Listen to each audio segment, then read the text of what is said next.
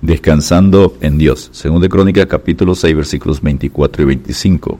Si tu pueblo Israel fuere derrotado delante del enemigo por haber prevaricado contra ti, y se convirtiere y confesare tu nombre, y rogare delante de ti en esta casa, tú oirás desde los cielos y perdonarás el pecado de tu pueblo Israel, y les harás volver a la tierra que diste a ellos y a sus padres. En 2 de Crónicas capítulo 6 conseguimos la más larga oración del Antiguo Testamento hecha por Salomón en la dedicación del primer templo, y puede ser comparada apropiadamente con la más larga en el Nuevo Testamento, registrada en Juan capítulo 17. Ambas son intercesoras y claman para provisión. Este templo preparado para Dios y lleno de su gloria, segunda Crónica 6:14, constituye un hermoso tipo de la persona y carácter del Señor Jesucristo. Lo que el templo era para Israel, lo es Cristo para la iglesia, lo que Salomón hizo en el estrado de bronce, según de Crónicas 6:13, Cristo lo hizo en el madero, hecho maldición por nosotros, para abrir el camino para otros al lugar de bendición. Gálatas 3:13. Punto número uno, oración para provisión por el perjudicado. Según de Crónicas 6, versículos 22 y 23. Si alguno peca contra su prójimo y se le exige juramento, escucha tú y juzga. Pecar contra nuestro prójimo es pecar contra Dios de modo que aquellos que han sufrido la ofensa de otro puede apelar confiado a él y esperar que él dará la paga al impío y dará al justo conforme a su justicia, según de Crónicas 6:23. Cristo vengará a los suyos, por lo cual, si es posible en cuanto dependa de vosotros, está en paz con todos los hombres. No os vengáis vosotros mismos, amados míos, sino dejad lugar a la ira de Dios, porque escrito está, mía es la venganza, yo pagaré, dice el Señor. Romanos 12 Versículos 18 y 19. Punto número 2. Oración para provisión al derrotado. Segunda Crónica 6, versículos 24 y 25. Si tu pueblo Israel es derrotado delante del enemigo, muchos han caído bajo el poder del enemigo por haber prevaricado contra el Señor. El pecado lleva siempre a la derrota. Josué 7, versículos 10 y 11. Dios quiere que seamos más que vencedores. Romanos 8:37. El único camino de vuelta a la victoria es confesar nuestros pecados a Cristo y Él nos perdonará y limpiará de toda maldad. 1 Juan 1.9. Por lo cual, levantad las manos caídas y las rodillas paralizadas y haced en la derecha para vuestros pies, para que el loco no se salga del camino, sino que sea sanado. Hebreos 12, versículos 12 y 13. Punto número 3. Oración para provisión al sediento. Segunda Crónica 6, versículos 26 y 27 si los cielos se cierran y no hay lluvias, por haber pecado contra ti, según de Crónicas 6:26. Cuando pecamos, el cielo se vuelve de bronce y no suben nuestras oraciones al trono de la gracia, y las lluvias de bendición se acaban.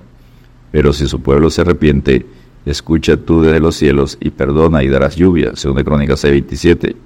El camino para escapar a los horrores de un cielo cerrado es guardar el buen camino del Señor, Jeremías 6:16 si ha sobrevenido una caída espiritual, Cristo tiene provisión para la restauración y el refrigerio. Cristo promete, mas el que bebiere del agua que yo le daré, no tendrá sed jamás, sino que el agua que yo le daré será en él una fuente de agua que salte para vida eterna. Juan 4:14. Punto número 4, oración para provisión del oprimido. Según de Crónicas 6, versículos 28 y 30. Si los sitian sus enemigos en la tierra en donde moren, y si extienden sus manos hacia esta casa, escucha tú desde los cielos. Salomón cree que si se le permite al enemigo que los asedie y los oprima, ello sería debido a sus pecados, y en su oración él dice, escucha tú desde los cielos y perdona. Ningún enemigo puede asediar ni cautivar ninguna alma que ande en comunión con Dios, por lo cual Someteos pues a Dios, resistí al diablo y huirá de vosotros. Santiago 4.7. Punto número 5. Oración para provisión por el extranjero. Según de Crónicas 6, versículos 32 y 33. También el extranjero que no sea de tu pueblo encuentra sitio en el gran corazón de este Rey de paz. Qué buena nueva sería para el extranjero que había venido de lejanas tierras, llevado por la influencia del gran nombre y de la mano poderosa de Dios saber que la puerta de la bendición divina le estaba abierta y que Dios estaba dispuesto a hacer conforme a todas las cosas por las cuales haya clamado a ti, según de Crónicas 6:33. Jesucristo promete al que viviene de ningún le echaré fuera. A todos los sedientos, venid a las aguas, Vosotros que en otro tiempo estabais lejos, habéis sido hechos cercanos por la sangre de Cristo. Efesios 2.13. Así que ya no sois extranjeros ni avenedizos, sino conciudadanos de los santos y miembros de la familia de Dios. Efesios 2.19. Punto número 6. Oración para provisión de el guerrero. Segunda Crónica 6, versículos 34 y 35. Si tu pueblo sale a la guerra contra tus enemigos por el camino que tú los envíes y oran a ti hacia esta ciudad, escucha tú y ampara su causa. La vida cristiana es una guerra, pero no con armas carnales, sino poderosas en Dios para la destrucción de fortalezas. 2 Corintios 10, versículos 3 y 4. Poneos todo la armadura de Dios, para que podáis resistir en el día malo. Efesios 6, 13. Orando siempre para que Él escuche desde los cielos vuestra oración y ruego y ampare nuestra causa. 2 Crónicas 6, 35. Damos gracias a Dios porque tenemos provisión para la victoria por medio de nuestro Señor Jesucristo. 1 Corintios 15, 57.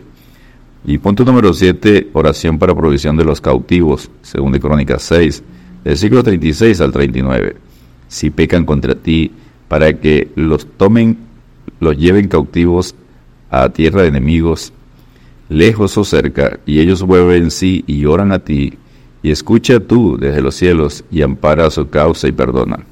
El pecado lleva a la separación de Dios, y cuando quedan separados de Él caen como fácil presa del enemigo. Escuchad, cautivos del pecado. Conoceréis la verdad y la verdad os hará libres. Así que si el Hijo Cristo os libertare, seréis verdaderamente libres. Juan 8, versículos 32 y 36. Salomón finalizó la oración y fuego descendió de los cielos señal que Dios había oído su oración y estaba dispuesto a hacer lo que se le había pedido, según de Crónicas 7.1. La venida del Espíritu Santo procedente del cielo, después que Cristo terminó su obra, es la prueba para nosotros que Dios oirá y hará según su voluntad. Y esta es la confianza que tenemos en Él, que si pedimos alguna cosa conforme a su voluntad, Él nos oye. 1 Juan 5, versículos 14 y 15. Descansemos en Dios y siempre orad sin cesar. 1 Tesalonicenses 5, versículo 17. Dios te bendiga y te guarde.